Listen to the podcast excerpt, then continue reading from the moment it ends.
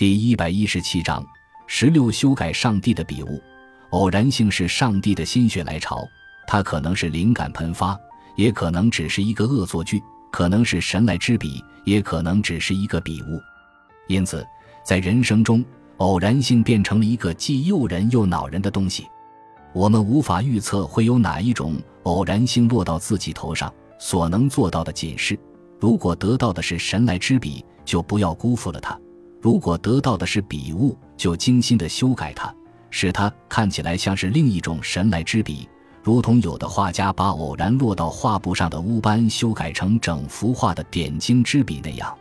当然，在实际生活中，修改上帝的笔误绝非一件如此轻松的事情。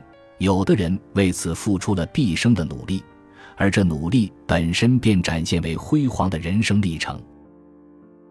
感谢您的收听，本集已经播讲完毕。喜欢请订阅专辑，关注主播主页，更多精彩内容等着你。